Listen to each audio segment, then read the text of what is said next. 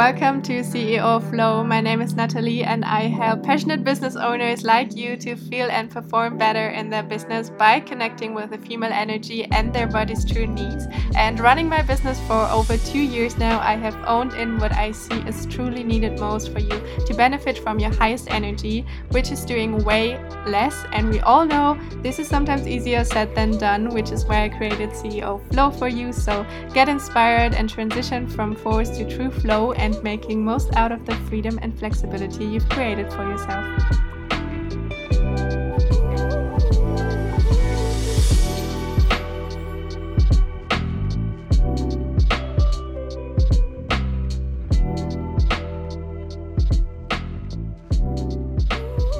Let's talk about a big misconception or misbelief that I always see going on in the industry, you know, where everyone is talking about going with a flow and running your business from a place of flow and ease.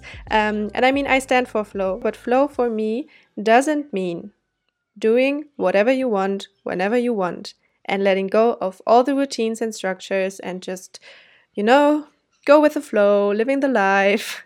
flow in quotation marks here because for me, this is definitely not what flow means. We're still business owners, okay? We're still taking business serious. We still want to serve our clients. We still want to have an impact. There's no need to stop with that. And in my mentoring, you know, I'm not going to sit there and I'm going to tell you to just just let it go. No. There's some substance here. and we're going to talk about this today. And I had a time in my business where I did that as well. Um, after spending a year of having everything in my business perfectly structured and perfectly optimized, and I was following my daily and weekly routines, you know, I, I had enough of it at some point. I didn't want that anymore because I created this, it felt like I created this prison that I was, I felt a little bit stuck in. So I was like, okay, fuck it, you know, just let it go. And it was good at that time because I put myself under so much pressure for, for such a long time, for a year maybe of running my business, that there was this part of me that just wanted to chill and it just wanted to not give a fuck about running a serious business. Um, so this part really took over at that time. But what that did in the end, I felt completely lost. Okay, my day had no structure. I felt very disconnected with my needs. Um, I felt very disconnected with my business, with my purpose. And I think I just spent a month back then living from day to day, telling myself, oh, I'm going with the flow. That that was my excuse. but now that I'm looking back, okay, and now that I kind of found the balance and know what flow actually means for me, that back then wasn't real flow. And I always like to compare it with being on an open sea, yeah, in the middle of nowhere. As long as everything is calm out there and there's no wind, it's easy.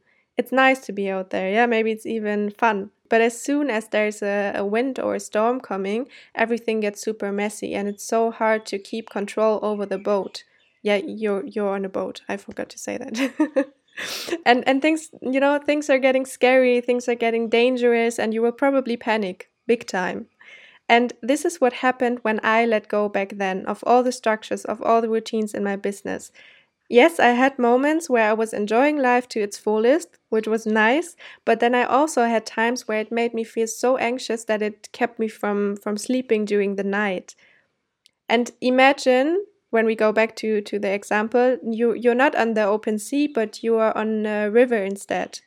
And even when there's a storm coming, yeah, it might get a little bit bumpy, but you will feel so much more secure because the river is protected by the land and it always follows the same stream, you know, the same direction. You can rely on that. And it's fun to just let the water carry you, yeah? That's uh, it's it's so much fun. And if it gets too scary being on that boat, being on that river, you're on the boat again. I always forget to say that. you're on a boat again. Um, you can easily just get back to the land and this, my friend, this example is what's representing flow for me. It's about creating a structure and being supported by that structure so you can flow in it easily in your everyday business life. Like the river is protected by the land, not just being on an open sea, letting go of everything and trying to follow your intuition.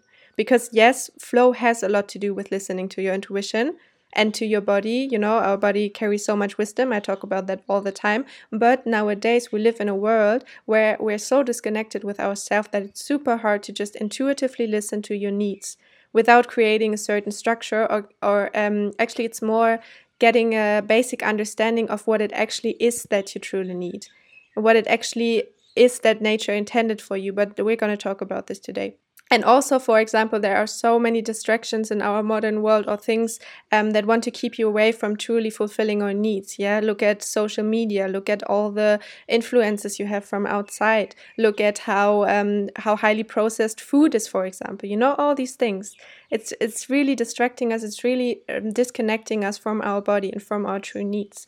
So for me and in my coaching also there are four pillars or or foundations of creating flow and I don't like to call them steps because in the end this, it's it's not a step by step plan. Yeah they all go hand in hand with each other and they all create a beautiful unit together. So there there's kind of an order in these but they're all kind of yeah merging into each other. So we're going to talk about these four pillars now the first one is connecting or reconnecting because maybe you you know you've had that um, when you started your business or whatever, but um, it's about connecting with the source within you that keeps you going and lights you up.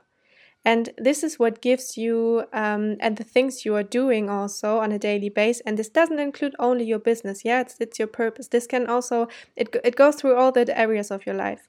Um, it's your motivation. Yeah, it's your dharma, if you want to call it that. It's, it's the flame. Yeah, I like to call it the power of your source.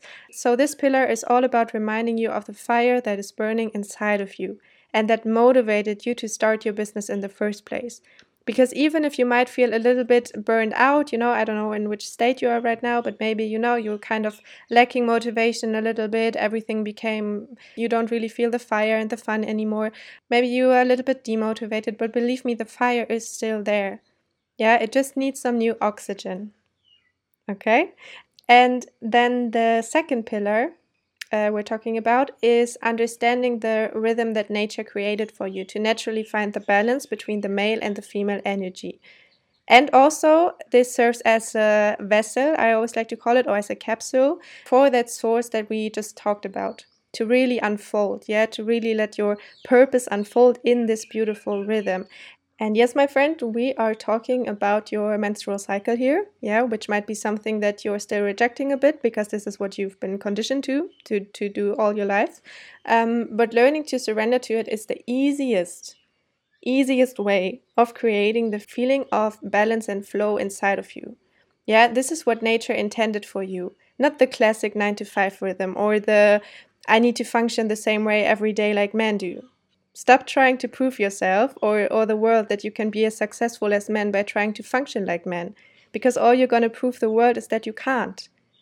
But not because you can't, but because you're not following what nature intended for you. And you know, this is like you're creating these unnatural routines, and also the, the classic nine to five routine is a part of it. It's like when we go to the back to that river example, it's like you trying to form that river, but water is has such a strong force, yeah? Instead of you just letting the river create its beautiful shape itself. Okay? This is what happens when you're following your true nature, and I hope that makes sense. But your true power lies within following your female rhythm, and this is so fucking powerful. Yeah, we are here to create life, not only new human beings, but also creating stuff that we can change the world with. And our nature has been suppressed for long enough now, yeah? So start reconnecting with it. Okay, there's the that's the activist speaking out of me.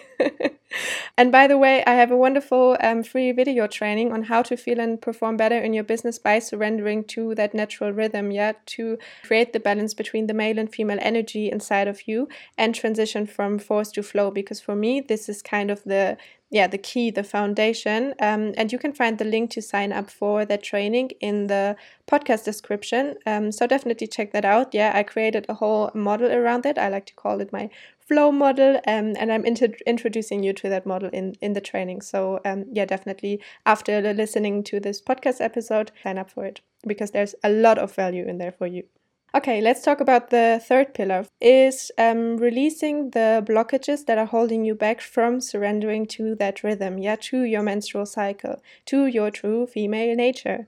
And like I said, you have been conditioned all your life to work hard and to following that daily rhythm yeah that we're used to in our modern society so you can be successful and achieving uh, uh, and you can achieve your goals which is absolute bullshit but of course there are a lot of limiting beliefs and conditionings around that still stuck in your system.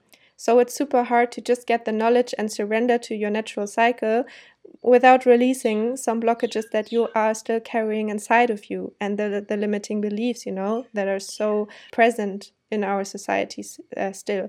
So um, these blockages are creating the constant force you're experiencing, yeah, of overgoing your needs, of getting stuck in perfectionism, of trying to please everyone, of being available 24/7 in your business and so on.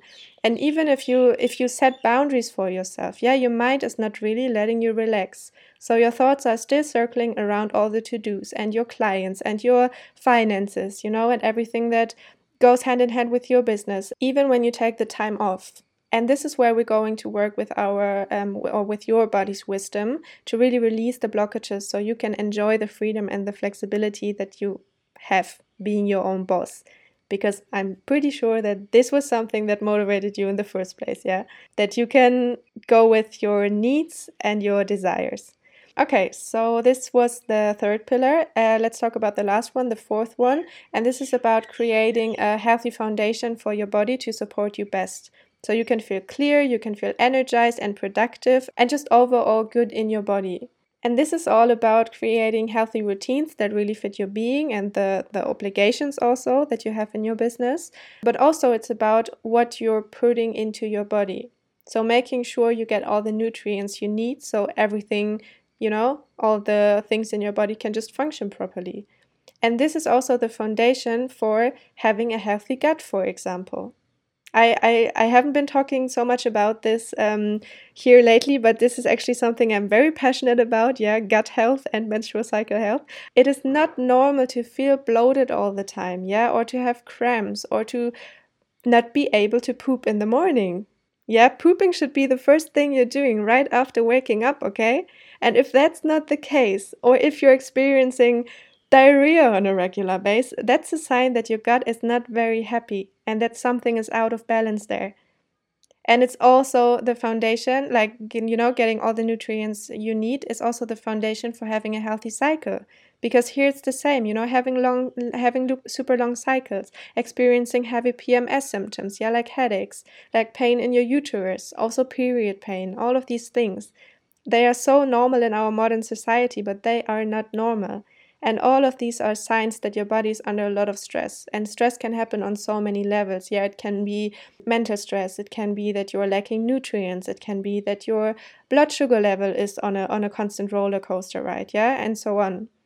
And in my coaching, we're really focusing on finding the cause and following a holistic approach, yeah, to bring you more relaxation in the long run so you can have a healthy digestion for example yeah healthy cycle and just feel overall good and safe in your body because this is your vessel yeah? It's carrying you through your whole life. And feeling good in your body is also the foundation of feeling good in your business on a daily basis of being motivated of being excited okay? So let's make sure that you take good care of your body. So these are the four pillars of creating true flow in my words. And as you can see, this is far away from just letting go. And yes, it means letting go of things you've been doing so far, yeah, to make space for your true needs. But like I said, it's so difficult to understand them without getting some knowledge and also some guidance on that way, which is why I created a whole three month program around all the things we talked about today, the CEO Flow program. And yes, at some point you might be so familiar with your true needs that you can let go of structure more and more, yeah, and you can start surrendering to them without thinking too much about it which is what I'm doing these days, for example. But the foundation for that is something that I've built for years. I've been following routines. Yeah, I've been putting my menstrual cycle phases into my calendar to know, you know, where my potentials are at the moment. And I started planning my appointments and my to dos with it. And now I'm doing all these things quite intuitively. So I don't have to overthink it anymore. I don't have to think about it too much anymore. But this is you know, based on years of collecting knowledge, on building certain routines, on reprogramming my mind and my body, and so on. So, in the CEO Flow program, you really get a deep understanding on how to live and run your business in sync with your true needs. To level up your business performance by creating that long lasting feeling of flow within your business life. Because let me tell you, following what nature created for you is, and I said that before, the easiest you can do.